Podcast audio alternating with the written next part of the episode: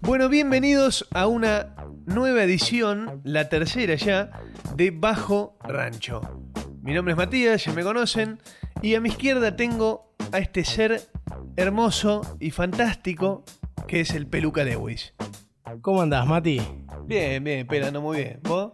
Bien, muy bien. Muy contento más que la vez pasada porque estamos viendo de a poco los frutos del trabajo, recibimos mensajes que nos ponen contentos y empezamos como un poco a trabajar más en, en esto, en, qué sé yo, comprar un micrófono, estamos probando, estamos muy metidos en todo, Estamos metiéndole garra.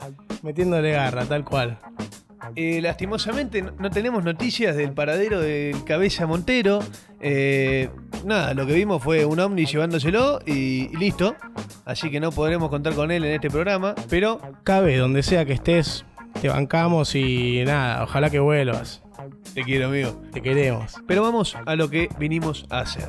Hoy vamos a hablar del rap en los 80 y los 90 en Estados Unidos. Sí, sí, qué tema lindo e interesante para aprender, ¿eh? Es un tema interesante y encima está cargado de eh, cosas sociales muy, muy fuertes y muy profundas. Sí, tal cual. Mirá, los orígenes del hip hop se dan en la década del 70 y 80 en Estados Unidos, que es un periodo donde había mucho racismo y mucha discriminación social. En ese momento, por ejemplo, se encontraba el Ku Klux Klan, que era una organización de extrema derecha que perseguía, entre otras personas, a los negros, que, quieras o no, eran lo- los que más estaban representando este movimiento, junto con los hispanos. También durante ese año hubieron muchísimos disturbios raciales en distintas ciudades del país que generaron una situación de malestar y, muchas ganas de hacerse escuchar por mucha gente y, reclamar por sus derechos. Recordemos que como dije en el, el programa anterior, eh, eh, a finales de los 60 lo matan a Martin Luther King, o sea, el líder de la movida afroamericana, quien peleaba por sus derechos, había sido asesinado y había una revolución social dentro de los guetos y dentro de, de la gente afroamericana que, que- que- estaba que ardía, había mucha violencia policial, mucha discriminación y, y por algún lado, como lo decimos siempre, había que expresarlo y la música empezó a ser una de las, de las máximas exponentes de esta protesta. No nos cansamos de decir que la música tiene un poder enorme y sirve muchas veces para ver reflejadas muchas cosas, muchas causas de la sociedad y hacerse escuchar. El hip hop, como dijimos, nace en la década del 70 y habíamos dicho que fue en Estados Unidos, pero principalmente y más puntualmente fue en el Bronx, en Nueva York y también en Harlem. Representaba una subcultura marginal que se relacionaba con diferentes formas artísticas y era integrada en sus orígenes principalmente por jóvenes afroamericanos. ¿Qué había? Había mucho breakdance, mucho, eh, mu- muchas artes juntas en esta movida. Sí, tal cual, tal cual. Eh, este género fue una herramienta para rebelarse contra las desigualdades. Y claro, o sea, lo que mencionábamos antes, había que darse al frente y empezar a, a moverse. Sí, ¿sabés cómo es que empezaron a moverse y a, y a hacerse sentir? No, Bueno, ellos armaban muchas fiestas en la calle conectaban amplificadores a las tomas de luz de la calle, o sea, totalmente ilegal. Y así, todo muy improvisado, organizaban fiestas y empezaban a... ¿cómo es? Se le colgaron del cable, como te colgaba acá del vecino. Y, sí, sí, ya en ese momento ya había muchos vivos también. Claro. Bueno, el hip hop tiene raíces de música afroamericana, ¿sabías? Y sí, me, sí, me imagino. Por ejemplo, en África, hace muchísimo tiempo, estaban los griots, griots, así como suena, ¿Qué, qué, qué es eso? que eran viajeros que recitaban sobre una música de fondo, sobre una base. Claro, Sí, y bueno, eso no sé si a vos, pero a mí me hace acordar mucho, me hace, me relaciona a los raperos. y sí, pero por favor, hoy en día le pones una base a un, un chico o una chica de 16 años y te está rapeando. Y bueno, es así como empieza a crecer de a poco el movimiento del hip hop y en 1980 se comienza a diversificar y se empiezan a desarrollar distintas ramas del movimiento. Unas ramas que son más parecidas al rap que conocemos, eh, no, no diría hoy, porque el rap de hoy tal vez cambió, pero al, al rap más famoso, digámoslo de alguna manera. Sí, sí. Y en esta década cuando, es cuando se empieza a popularizar y expandir a nivel mundial el movimiento. ¿Y quién fue, se preguntarán, la banda que rompió y se hizo ver como ninguna otra? Yo creo que los haría esperar un poquito más, pero podemos poner un tema de esa banda para que lo escuchen y, Ah, y a ver si algún picarón o una picarona le pica el oído y dice, ah, yo sé quiénes son. a ver si los identifican.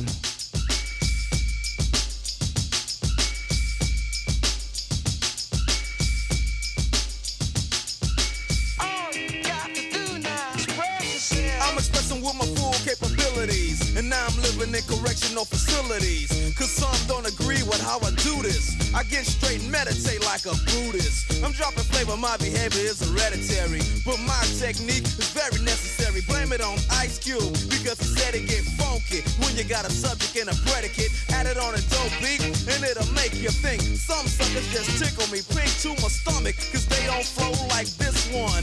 You know what? I won't hesitate to diss one or two before I'm through, so don't try to sing this. Some drop science, well, I'm dropping English, even if Yella makes it a cappella. I still express yo, I don't smoke weed or sex, cause it's known to give a brother brain damage. And brain damage on the mic don't manage nothing but making a sucker in you equal. Don't be another sequel. Spread yourself.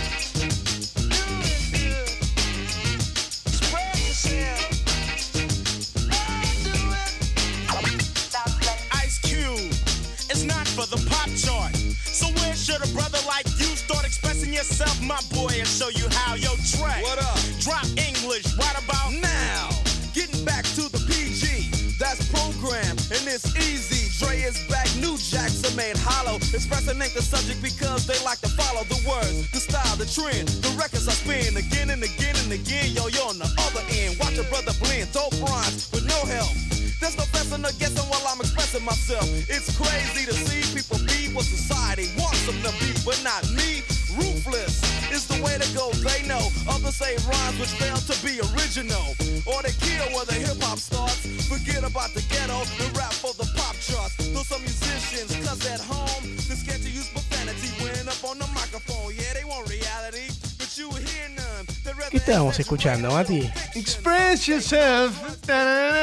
Express yourself. Temazo, amigos. ¿De quién es? NWA.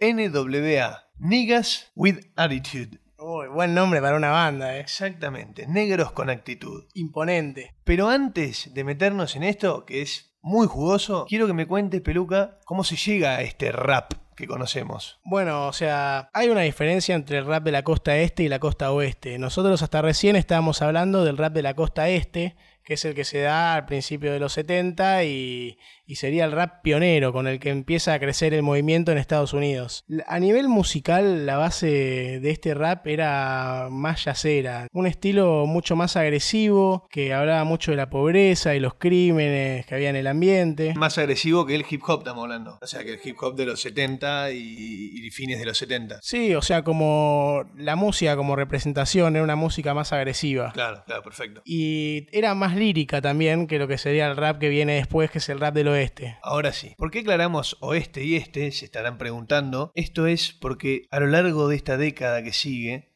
fines de los 80 y los 90, hubo una guerra entre el oeste y el este. Y ahora vamos a contar la historia del porqué. ¿Qué pasa? Aparece NWA. N- se preguntarán, ¿quién- ¿quiénes son estos? ¿Quiénes son estos loquitos? ¿Quiénes son estos negros con actitud? ¿Entendés? Estos tipos son personas que tal vez te las voy se las voy a mencionar y van a decir, ah, yo, yo- yo conozco a este. ¿Quiénes son? Dr. Dre, Uy, muy conocido. Hoy en día, inclusive.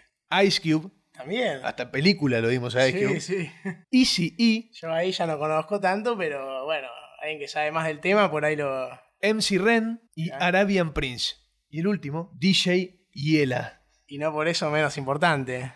Exactamente, no por eso menos importante. Tal vez un poquito sí igual, pero no importa. Está bien, está bien. Qué malo, che. Esto es así. ¿Qui- ¿Quiénes son? O sea, ¿quiénes eran estos tipos? ¿Entendés? Bueno, estos tipos fueron los primeros que se juntan en el estado de Compton, en California. Se juntan y dicen, vamos a rapear, pero vamos a rapear en serio. Vamos a contar la realidad de lo que es un gueto, lo que vivimos, lo que pasa acá, los tiros, las muertes, todo vamos a contar. Vos me decís que es en California y por eso es que sería East Coast y West Coast, ¿o no? Costa Claro. oeste y este. Si se ubican en el mapa de Estados Unidos, norte, sur, este, oeste, en el este, Nueva York, toda esa zona, y en el oeste, toda la zona de California. Claro, por eso, por eso es un poco esta guerra con esos nombres. Pero bueno, ah, falta mucho para explicar bien qué, qué es lo que pasó acá. Pero bueno, sigamos hablando de NWA. NWA publica. ¿Qué pasa? Este ECE, vamos a contarlo bien. Este ECE era un tranza. Antes ¿Ah, de ser sí? músico, sí, sí. Él era tranza, un dealer. Y él conocía a Dr. Dre y a Ice Cube. Y a, un- y a esto- a todos los conocía, a todos estos. ¿entendés? ¿Qué- ¿Por qué los conocía? Y bueno, eh, parece que venía facito nomás, por lo que tengo entendido. Había juntado unos mangos y dijo, quiero ganar, quiero ganar guita y sé que a Dr. Dre le gusta mucho la música. Dr. Dre le gustaba, él, él era DJ eh, en las fiestas de música disco, él pasaba con la consola, la, tipo la música, él, eh, era bueno en eso. Y lo conocía, ahí sí. Cuestión que se juntan y dicen, bueno, vamos a armar esta banda, vamos a hablar de lo que pasa. En 1987, si no me equivoco, ellos sacan su primer disco, que es Straight Out of Compton, que significa salí derecho de Compton, básicamente. ¿Cómo, Claro, sí, sí, sí. cómo se podría decir una traducción menos eh, así lineal? O de Compton, papá. Salió de acá, papá. Salió de acá, salió de acá, de Compton. ¿Qué pasa? Este disco eh, tiene un tema, o sea, todos los temas son tremendos en cuanto a lo que dicen, pero tiene un tema en particular que genera una polémica en todo Estados Unidos impresionante. Y el tema era Fuck the Police, así se llamaba. Imagínense, ¿entendés? Es como que eh, acá en Argentina, eh, o sea, los temas de Charlie, ponele, no era canción de Alicia en el país, era a la concha de tu madre, dictadura militar, ¿entendés? Derecho, fuck the police. ¿Y qué cuenta? Toda esta canción hablaba de la brutalidad policíaca y lo que sufrían y hablaba de que querían salir a matar policías, básicamente. Muy turbio, muy. O sea, con, con mucho. Un tinte muy, muy fuerte. Odio, con odio. Mucho odio, claro, esa es la palabra. Y, y es lo que sentían, ¿entendés? Era odio hacia la, la- la discriminación policial y la, y la brutalidad. ¿Qué pasa con Fuck the Police? Claramente esto empezó a tomar una atención mediática instantánea y se enteraron las autoridades. Claro, a nadie le, le caía bien lo que estaba, el mensaje que estaban transmitiendo. A, a nadie de, de justamente las instituciones o las autoridades. Había mucha gente que sí se sentía identificada. Claro, eh, eh, esto que decís es fantástico porque pegó instantáneamente esto, porque nadie lo había hecho, nadie había insultado así, o sea, nadie había sido tan crudo con la realidad como ellos, y eso pegó en la sociedad un montón. ¿Qué pasa? Dos cosas pasaron. Primero, el vicepresidente de Estados Unidos dijo que esa era música demoníaca y que no se tenía que escuchar. Y segundo, el FBI Un cuadrado. el- la Oficina de Investigación Federal de los Estados Unidos, el Buró, le mandó una carta al representante de NWA pidiéndole que por los honores del país y lo que representa Estados Unidos no tenían que tocar esa canción. Mirá qué picante, o sea, una canción, ¿entendés? Una canción, una canción que decía Fuck the police. Entonces, lo que sucede es que estos tipos se pasaron esa carta por el culo. Está bien, como revolucionarios que eran, no se iban a quedar callados y, y dejar que, que los pasen por arriba. No solo eso, sino que el hecho de que el FBI les haya mandado una carta fue una publicidad impresionante, ¿entendés? Y automáticamente pasaron a ser la banda de Estados Unidos de- de- en ese momento, era NWA.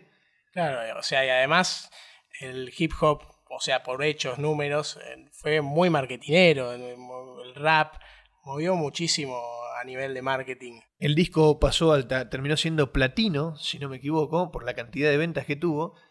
Pero lo más loco es que tanto MTV como muchas estaciones radiales y como muchos locales de venta no pasaban la música de esta banda por todo lo que lo- la polémica que generaba.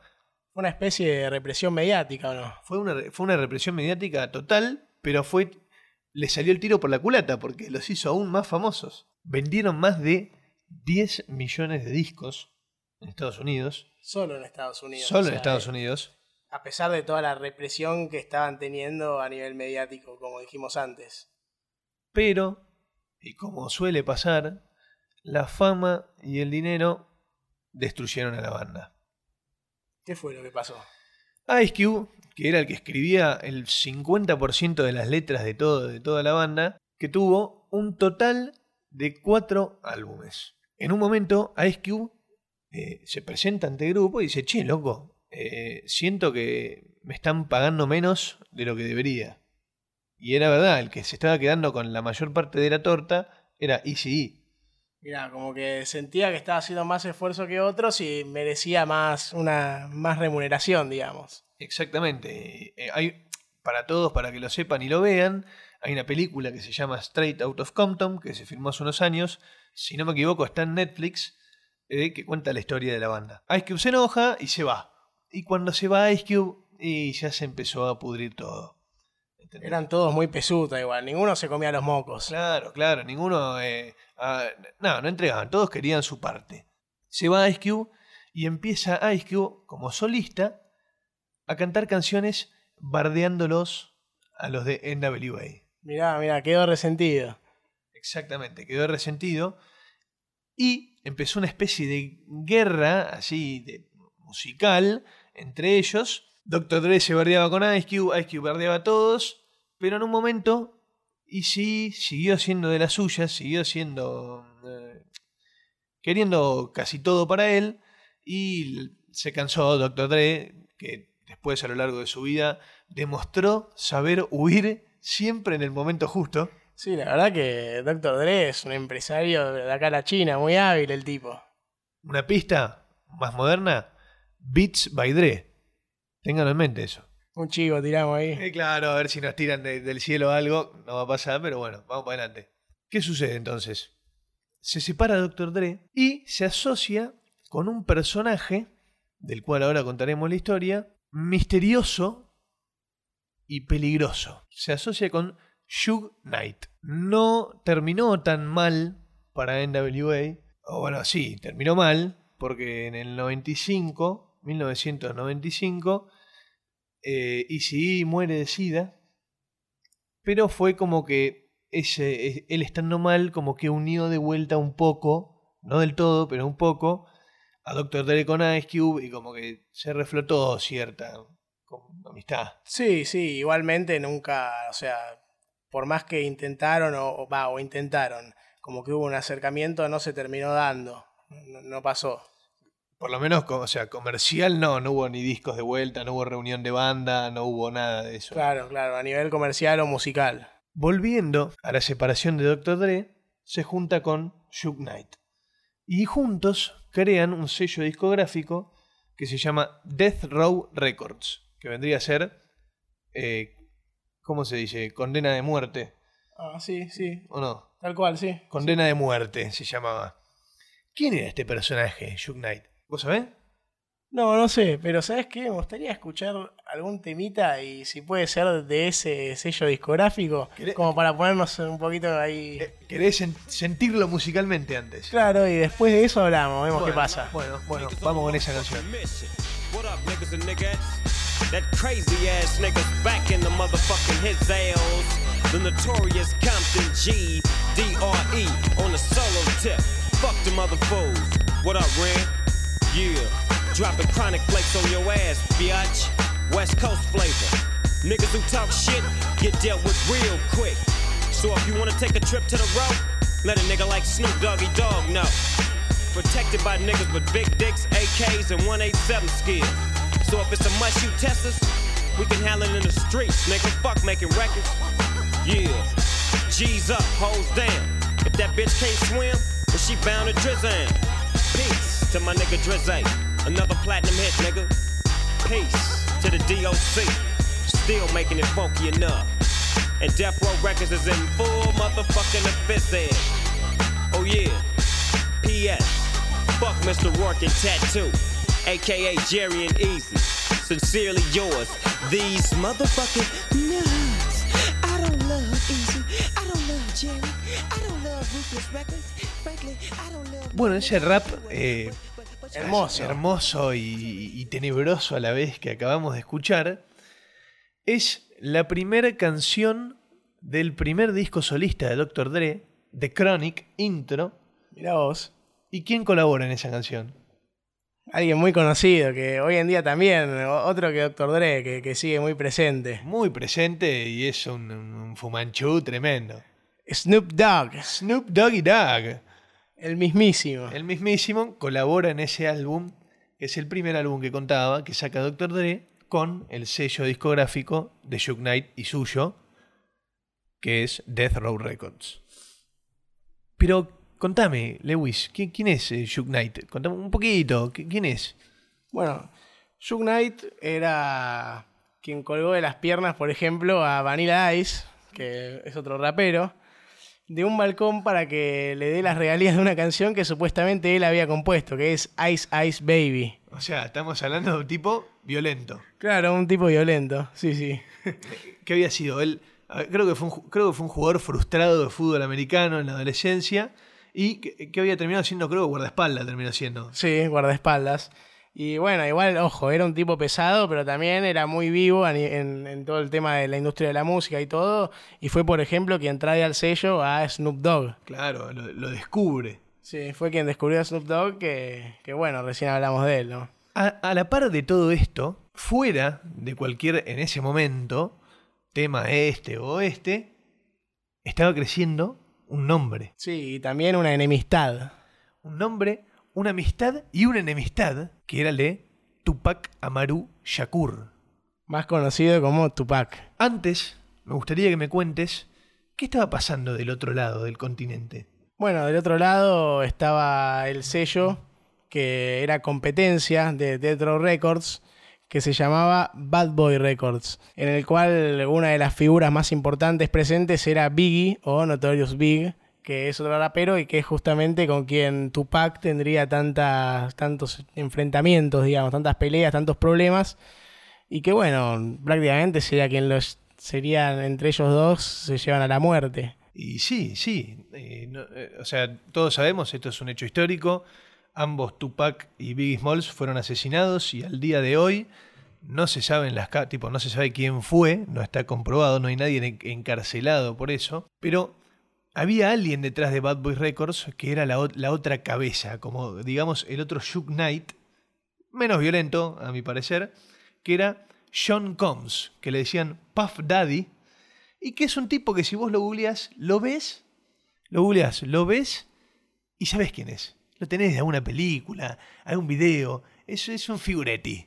El- Claro, le gustaba aparecer en todos lados. era un figuretti el Puff Daddy, ¿entendés? Pero una mente maestra. El tipo hasta el día de hoy está vigente como un gran productor y Shook Knight está en cana. Mira, O sea, ahí tenés cómo le fue a cada uno. ¿se puede contar por qué está en cana ahora o vamos a dejarlo Eh, para más adelante? No, sí, lo podemos contar. Eh, eh, hace, ponerle que 10 años, 12 años, atropelló y mató a una persona y fue un hit and run, se fue. Y lo descubrieron y lo metieron en cana, con muchos antecedentes que iremos contando. Cuestión, a ver, les quiero aclarar que esta historia es tan compleja y con tantos personajes que tal vez contamos un poquito de uno, volvemos a otro, vamos más adelante, volvemos atrás. Es como una red de hechos que desembocaron en esta guerra. Esta guerra, así como le decimos, empieza al principio con cosas muy, o sea, con bardos innecesarios, digamos. El este, que era, sería la vieja escuela, empieza como a atacar al oeste, por ejemplo en el año 1991, cuando Tim Dog, que representaba al este, era un rapero del este, lanza el tema Fuck Compton, que justamente hace un rato hablamos que, ¿cómo llamaba? El primer álbum de NWA. ¿Quién sale straight out of Compton? Tal cual, NWA. Y Dr. Dre. Y Dr. Dre, que estaba, se había empezado este sello con Shook Knight. Que eran los representantes máximos de la costa oeste. Entonces empiezan a atacarlos con canciones y como que también del oeste responden. Y ahí empieza como a armarse un poco Una pica. el eh. tole tole. Claro, un tole tole. Un, un Racing independiente ahí de, de barrios. Ahí, ¿entendés? Bueno, no, no sé si sí independiente porque ahí... Bueno, no entremos en fútbol, pero bueno, imagínate esta boludez que hacemos nosotros. Así empezó ahí. Un par de canciones, un par de bardeadas. eh, tal vez, ah, no, no- me atrevo a decirlo porque no, no soy un, profesional del tema, pero vos tal vez vos sabés más de, rap que yo. ¿Acaso eh, esto del ra- el rap bardeo, viste que se bardean unos a otros, tipo el, el freestyle bardeándose, puede ser que haya tenido sus inicios en esto? Sí, obvio. Y además pensá que todo el tema este de bardearse, atacarse, que se pudra, todas esas cosas como que son muy marketineras y mueven mucho y llaman mucho, porque a la gente le gusta el- ese morbo. Le gusta el quilombo, no participar del quilombo, pero escucharlo o verlo. Claro, y, y alentarlo, ¿viste? Aplaudimos. Como decíamos nosotros, ¿te acordás en Pinamar de chico que se agarraban trompadas? Nunca peleábamos porque no sabíamos pelear, pero nos cagábamos de risa cuando se daban. Claro, aplaudimos lo violento. Exactamente, un desastre. Pero bueno, Un desastre, sí, sí, no, no aplaudimos lo violento, no aplaudimos. no aplaudimos, no hacemos apología a la violencia. Pero bueno, seguimos. Eh, Tupac empieza a hacerse conocido, empieza a ganar un buen nombre, porque Tupac era un genio, después ahondaremos más en él. Recordemos que Tupac representaba a la costa oeste. Exactamente. Pero todavía no estaba él metido en la pica. Tan metido no estaba que él conoce a Biggie Smalls y en un principio se llevaron bien, eran amigos, se caían bien, los dos reconocían talento. Tupac era más conocido en ese momento que Biggie, había empezado unos años antes, y se dio esta relación muy buena. ¿Y qué pasa en 1994? Bueno, ahí es cuando empieza la guerra-guerra, digamos, cuando se pudre todo. ¡Se pudre! Se pudre. Se picó el queso ahí. Se picó el queso nomás, Roquefort, el que quiera. Sí, sí. ¿Qué pasa? Eh, Tupac estaba en Nueva York en ese momento, en, un- en una discográfica, graba- bueno, en un estudio grabando. ¿Y qué pasa? A ver, ¿qué, qué es lo que pasa, Mati? no en cualquier estudio, en el estudio de Bad Boys Records, yendo a grabar en el mismo edificio donde estaba Biggie. Porque Claro. se llevaban bien. Entra Tupac al estudio a grabar y en el hall de entrada aparecen un, aparece un tipo, no dos, un tipo, y le pega cinco corchazos a Tupac, cinco tiros, y lo deja semi muerto. Desde ese momento en adelante, Tupac se juró a sí mismo, lo, lo supo, aunque no se sabe si fue así, comprobado, que Biggie Smalls estaba implicado en esto y que de la costa oeste lo quisieron matar. Claro, de la costa este. De la costa este, perdón, perdón. Sí, sí, sí. Inclusive él como que, sí, dice lo que más le reprocha a Biggie, o sea, va o le reprocha, o sea, él sa- piensa que está involucrado, es que dice que él sabía y no dijo nada. Lo más loco es que, no sé, un mes después de esto, sale una canción de Biggie Smalls que se llama Who Shot You? ¿Quién te disparó? Y es un tema bardeando casi directamente a Tupac.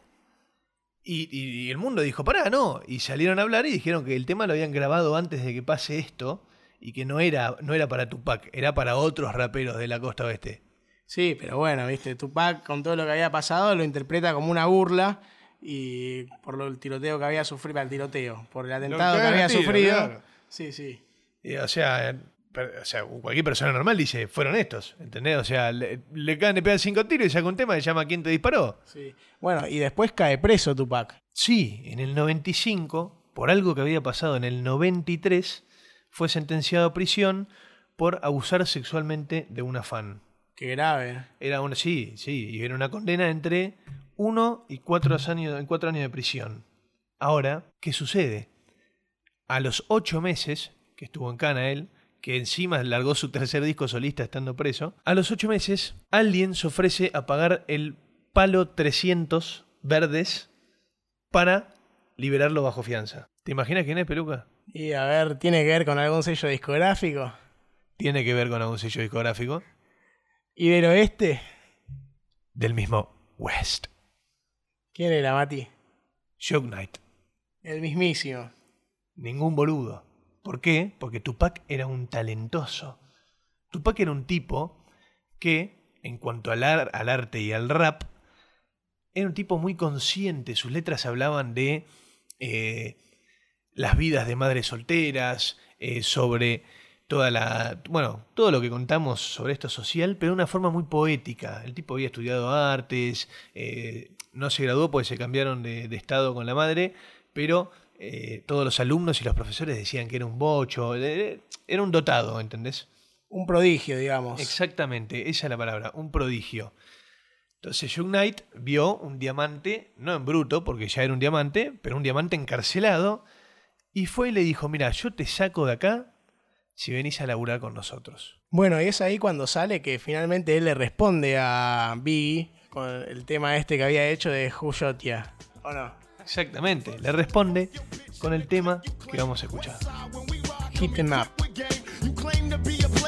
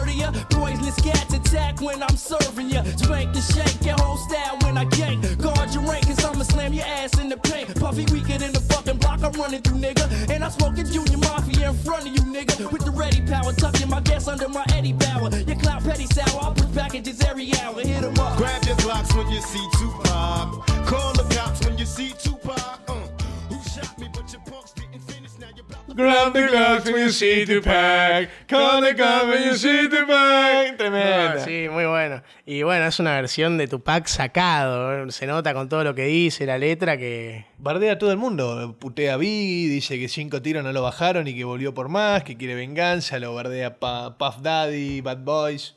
Sí, sí, totalmente sacado, loco y con ganas de venganza, pero él no es tanto de esa venganza violenta. Él se representaba más en la música. Pero estalló la guerra ahí. O sea, ya está. Salió Tupac de la cárcel y estalló la guerra. Sí, estalló la guerra y la prensa a esta guerra como que le da mucha importancia, la, como que hace una especie de grieta, la agranda y hace que parezca mucho más de lo que es. Y es por eso que también muchos fans empiezan a tomar posición de un lado de otro. Y es como esto se traslada de la música a que entre el oeste y el este haya guerras de bandas como si fueran mafias o gangsters y se mate gente, ¿entendés? Ya se está matando por algo que traspasó la música. Estamos hablando de, verdaderamente, o sea, una, una guerra de este contra oeste, de todas las gangs matándose a tiros y generando inseguridad, muertes, todo. Además, pasa algo en el 95, ese mismo año, se da una entrega de premios eh, de MTV y había ganado, esto lo pueden buscar en YouTube, había ganado eh, el premio a mejor canción, eh, a mejor canción de, si no me equivoco, de tipo de una película, una canción que había hecho Tupac bajo el sello de Shook Knight.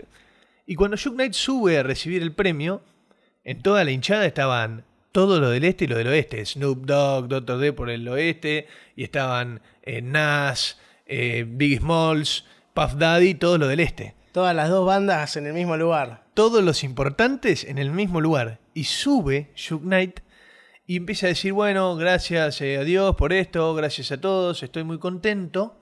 Y de repente se para ante todos y dice, y si algún artista, tirándole un guiño a Biggie Smalls, que era lo más fuerte que tenía el este, y si algún artista eh, quiere poder cantar libremente y que su productor no aparezca por todos los videos bailando y figurando, y estamos hablando del figuretti de Puff Daddy, puede venirse a, nuestra, a nuestro sello.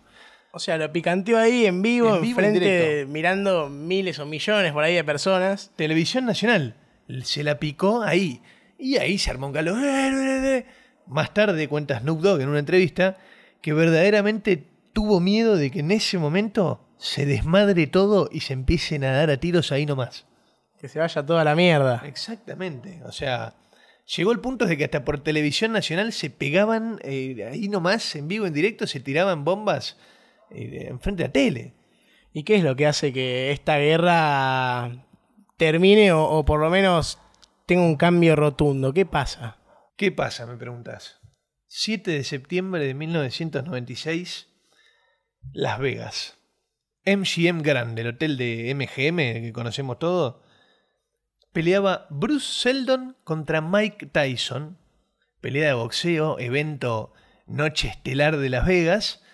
Y Tupac y Shook Knight fueron en primera fila a verlo. Esto, eh, o sea, lo pueden ver todo en YouTube, imágenes del momento, ¿entendés?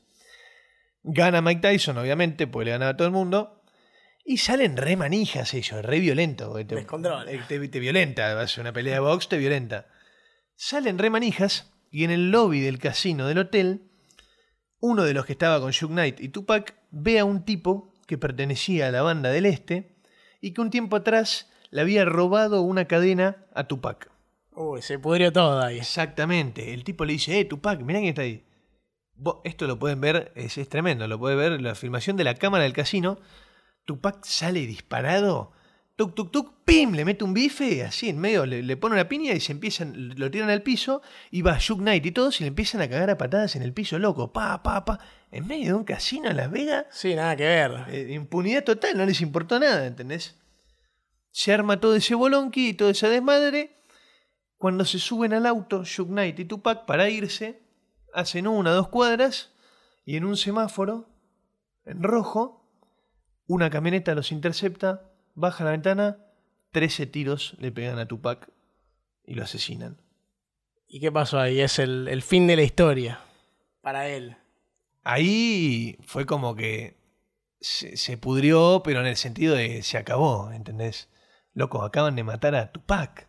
Sí, sí, cruzaron una línea. Era eh, en ese momento, o sea, sigue siendo hasta el día de hoy, es considerado el mejor rapero de la historia por mucha gente, ¿entendés? Sí, sí. Asesinado. ¿Quién fue? Nunca se supo, es lo que le contamos antes en el programa. Hay muchas teorías, hay muchas teorías, teorías que dicen que fue el propio Shook Knight quien armó esto, porque después las regalías y la cantidad de discos que iban a vender post-mortem iba a ser una locura. Otros dicen que fueron de la costa este, que fue la banda de Puff Daddy y de, y de Biggie Smalls. Pero lo raro es que a los seis meses, ¿quién es asesinado? Estamos hablando de Biggie Smalls. ¿Lo matan a Biggie Smalls? Ya en el 1997. Esto había sido a- pasado a mediados del 96. Se- seis Y- meses después, entrando en 97, que fue principio del 97, ¿no? Principio del 97. Principio del 97, lo matan y lo matan de la misma forma. Una camioneta se pone enfrente, baja una ventana, lo reventan a tiro. Y así es como se perdieron, se desperdiciaron dos talentos increíbles del rap que marcaron un, un destino al hip hop y a la música en Estados Unidos en, la década del 80, el 70 y el 90. Aunque ellos son más del 80 y largos 90. Y no, no dejaron, o sea, a pesar de toda esta violencia, en sus canciones nunca dejaron de protestar por muchas causas que eran verdaderas, lo cual hizo explotar todo, todo este fenómeno de las, las canciones crudas de está pasando esto, ¿entendés? Esto fue porque están legendarias estas dos personas, Tupac y Biggie, porque fueron los máximos exponentes de un género que fue una revolución total. Un tiempito antes de que se muera Tupac, Dr. Dre ya se había ido de- del sello porque ya se había dado cuenta de lo que estaba pasando, de que ya había pasado, había dejado de ser un sello musical y había pasado a ser una mafia ya con Shook Knight, eh, todos los asesinatos, se había puesto todo muy podrido, Dr. Dre se las había tomado. Eh, Snoop Dogg al, al- al año que se muere Biggie se va del sello y lo deja Shook Knight. Shook Knight se empieza a involucrar ya verdaderamente más a la mafia y empieza, cae preso por un par de boludeces, por un par de robos, un par de estafas. Ya como que empezó todo, o sea, cambió de... Fue un antes y un después con la muerte de, de ellos dos. Exactamente. Y, y se puede decir que fue el fin de, es- de ese estilo. Después sí siguieron sus carreras, los conocemos todos. Ice Cube, que fue el, con NWA, eh, Dr. Dre, Snoop Dogg. Pero no eh, ya fue como que la violencia dejó de ser parte. O sea, la, la- la cruda realidad que se tornó violenta dejó de ser parte ya de ese rap. Y empezaron a entender un poco por dónde iba en verdad la, la cosa y, y- y no por donde se le había hecho foco. Exactamente. Si ellos querían cambiar algo sobre la situación social afroamericana, no podían estar peleados entre ellos. No, no, tal cual, tal cual. Y esas dos muertes fueron lo que fue como un chao. Basta, cortemos esto porque vamos a morir todos, si no, va a quedar nadie para hacer lo que queremos hacer en realidad. Para cerrar eh, esta década tan fuerte e infame a la vez. Pero también muy cargada de buen contenido a nivel musical. Exactamente, y no, y de, y de cambios en la cultura gracias a esta música. Los vamos a dejar con un tema que compuso Tupac en su tiempo en la cárcel. Massive fast tags I blast and wonder how long will I last. My memories fade when I'm intoxicated, but the shady, so I'm dumping on cap crazy when never faded. I know I said it all before, but now I mean it. Business of me and you ballin' so crystal clear, I seen it. Even though you mad at me, you'll be glad to see the strategy of making these chips come so easily. I max out in the morning, baby, life is good. Me and you against the whole hood. Soon as I come home, grab my strap, locate my comrades. Let's get my enemies not knowing Soon I'm as I coming back. get home. Go get the money out the safe. It's time to turn the streets into a war zone. Soon sitting here looking but now you out in the world while I'm twisted in prison. Love letters come daily. Words of affection. You send me money and new flicks, begging for some seconds. Stay wide open, keep your eyes peeled. And my advice keep it real, or you can die squealing. Plus, I never have to worry about a visit, cause you're dead daily. God's trying to get your number, you don't dare tell me. Tongue kissing, steady humping, trying to touch on something before the CEO in the corner jumping. Frontin', late night reminiscing. Everybody's quiet, I think something's in the air. Prepare for the ride, it's padlocks Lo que escuchamos recién se llama Soon as I Get Home, lo dice el propio nombre, apenas vuelvo a casa. Eh, escuchamos a un Tupac mucho más que... Claro, es una versión mucho más sentimental de Tupac, más, o sea, menos agresiva que lo que sería lo que escuchamos antes, Hit 'em Up, que si bien fue después, esta, este tema es cuando está en la cárcel, Hit 'em Up es después de eso, eh, son dos tipos de Tupac distintos. Exacto, e- este le hablaba a la mujer, lo que quería hacer con ella, después de salir de la cárcel, que bueno, después se, pu- después se pudrió todo. Eh, pero bueno, para cerrar este programa, primero quiero decirles algo que nos olvidamos siempre y es un pecado, que son nuestras redes. ¿Cómo son nuestras redes, peluca? Bueno, nos pueden seguir en Instagram, que es arroba bajo rancho. También en Twitter, bajo rancho. Y bueno, nosotros ahora estamos en Spotify, estamos muy contentos de eso. Sí, sí, sí. Y también mantenemos subiendo a SoundCloud y a Anchor FM. Pero bueno, Spotify es como lo principal. Eh, no pudimos, obviamente, en este programa que durará unos 40 minutos, eh, no podemos contarles con total eh, lujo de detalle todo lo que sucedió, porque podríamos hablar tres días de todo esto, hay documentales de cuatro horas, Claro, o más inclusive. eh, pero sí les podemos recomendar un par de cosas que pueden ver si están interesados en ahondar en este tema, que es un documental que se llama The Defiant Ones, Los Desafiantes, en HBO. Después la película Straight Out of Compton, que está en Netflix para que la vean. Y después está un documental que se llama Biggie y Tupac, que también está en Netflix, que lo hizo un británico, que es muy bueno, que investiga la muerte de ellos dos. Y para cerrar el programa, bueno, primero que nada, Matzo, muchas gracias. No, pero gracias a vos, Peluca, un honor.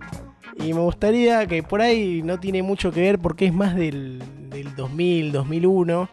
Pero me gustaría cerrarlo con Steel de Dr. Dre. Mm, Me parece que es un temazo y Y bueno, a ver, Doctor Dre es un Formó pionero. parte. Es un pionero. Es, te diría, de lo- eh, el, el que más supo entender cómo moverse y sobrevivir y no meterse en quilombos. Muchas gracias por escucharnos. eh, esperemos que estén felices de esto que, le, que han escuchado.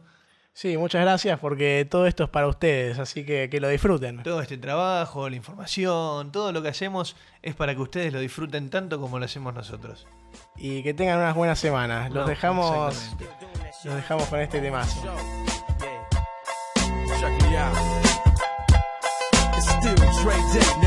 Me out. It's still Dre Day, nigga. AK, nigga. Though I've grown a lot, can't keep it home a lot. Cause when I frequent the spots that I'm known to rock, you hear the bass from the truck when I'm on the block. Ladies, they pay homage, but haters say Dre fell off. How, nigga, my last album was The Chronic. They wanna know if he still got it. They say raps change. They wanna know how I feel about it. You ain't up on things. Dr. Dre is the name, I'm ahead of my game. Still puffin' my leaf, still fuck with the beats. Still not loving police. Still rock my khakis with a cuff and a crease. Still got love for the streets, reppin' 213. Still the beat bang, still doing my thing. Since I left, ain't too much change. Still, I'm representing for the gangsters all across the world. still, Hitting them corners and them lolos, girl. still taking my time to perfect the beat. And I still got love for the streets. It's the I'm D.R.E. representing for the gangsters all across the world. Still, Hitting them corners and them lolos, girl. Still taking my time to perfect the beat, and I still got love for the streets. It's the DR. Since the last time you heard from me, I lost some friends. Well, hell, me and Snoop we dipping again. Kept my ear to the streets, signed Eminem. He's triple platinum, doing 50 a week. Still, I stay close to the heat. And even when I was close to defeat, I rose to my feet. My life's like a soundtrack I wrote to the beat. Street rap like Cali weed, I smoke till I'm sleep. Wake up in the AM, compose a beat. I bring the fire till you're soaking in your seat. It's not a fluke, it's been tried, I'm the truth. Since turn out the lights from the world class wrecking crew. I'm still at it, after mathematics. In the home of drive-bys and acmatics. Swap meets, sticky green and bad traffic.